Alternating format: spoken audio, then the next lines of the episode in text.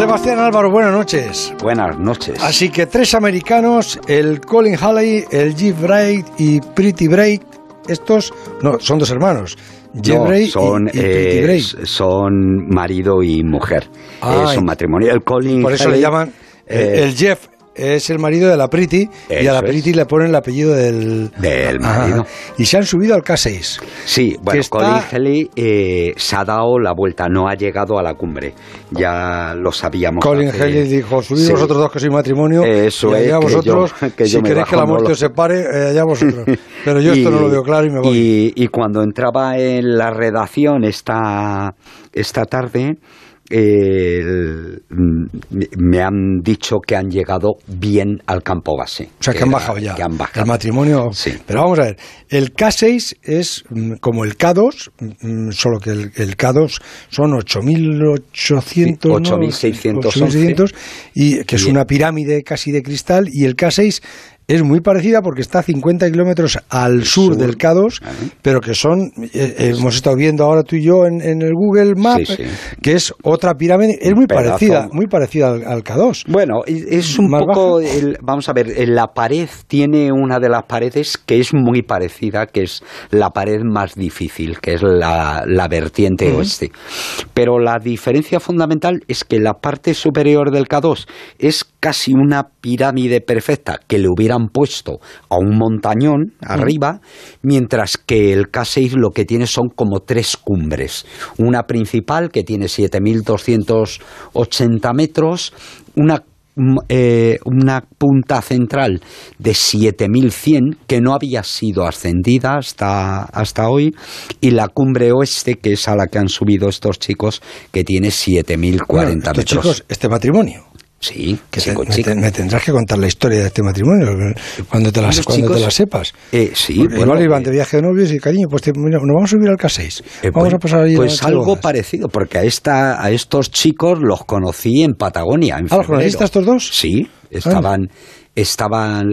Los conocí por varias razones. Eh, una que no debería contar, pero que la voy a contar. Cuéntala, porque- cuéntala, así entre nosotros. Eh, eh, bueno, el- el- los conoció es- estando subiendo nuestro equipo al, al Cerro Torre ellos eh, no se les veía muy duchos escalando en hielo y mi gente les echó una mano para que pudieran subir a la cumbre del Cerro Torre.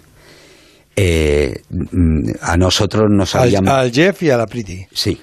Eh, l- a nosotros... ¿Ya estaban casados o tonteaban? no, no, estaban ya casados Ajá. porque les vi el pasaporte. Sí. Porque estuve hablando Tú luego por la- Eso y es. buen observador, no gaceta, pero buen Sobre todo buen observador, sí. porque mira, yo jamás podía imaginar que hoy iba a estar hablando con Fíjate ellos tú. del, del K6 No se en lugar subido del Cerro Torre. Desde hacía 50 años no se había subido al K6. ¿Por qué? Porque es un monte que está un poco a desmano, está en, en una zona así bastante eh, apartada, diría, pero muy cerquita de Jusé, del, Sí, del sí, valle sí, de, de Jusé. De hecho, esta gente ha entrado desde el valle de Jusé, ha entrado a la vertiente este del, del K6.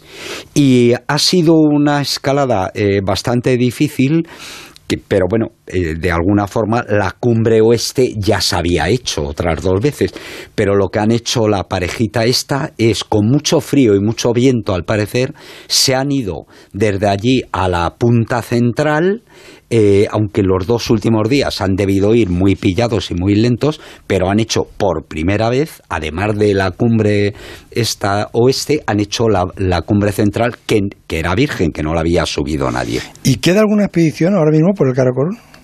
queda gente que está con no no claramente de expedición, pero sí con permiso de trekking, que como sabes en Pakistán hasta 6.500 metros se puede subir con permiso de trekking sin Mm. necesidad de y esto ha hecho que el- que tengamos esta noticia buena y otra mala porque también la semana pasada había dos polacos en la zona del Valle del Sinsal donde estuve yo el el año pasado con las tres chicas subiendo un pico y ellos y uno de los polacos se ha matado en una cumbre de 6.200 metros, el Disar, un chaval polaco que se llamaba Michal Jakov. Y que se ha quedado allí. Sin embargo, su compañero ha podido ser rescatado a tiempo.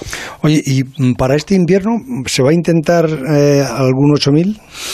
¿No se ha conseguido en invierno subir al K2 todavía? A lo mejor yo creo que se está preparando algo para el K2. Bueno, los rusos tienen... Todos los años lo suelen intentar, pero, pero nunca, no lo han conseguido nunca.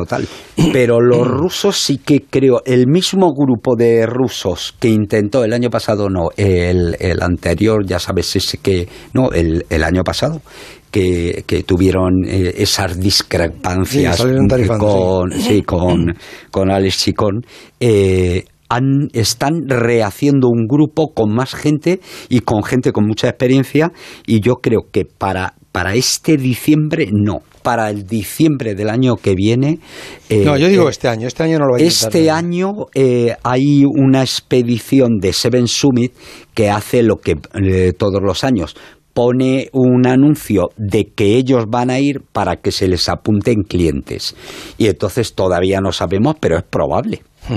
Joder, hay que estar mal de la cabeza para irse en invierno. Eh, para, o por lo menos con la rebequita. yo cada vez que le digo esto a Carmen me dice, llévate la rebequita, Sebas. Em, el próximo lunes me tienes que hablar de ese, ese, invento en el que se está trabajando, la posibilidad de que desde el campo base se pueda regular la cantidad de oxígeno que necesita el alpinista. Sí. déjamelo para el próximo lunes porque me queda un minuto. Vamos.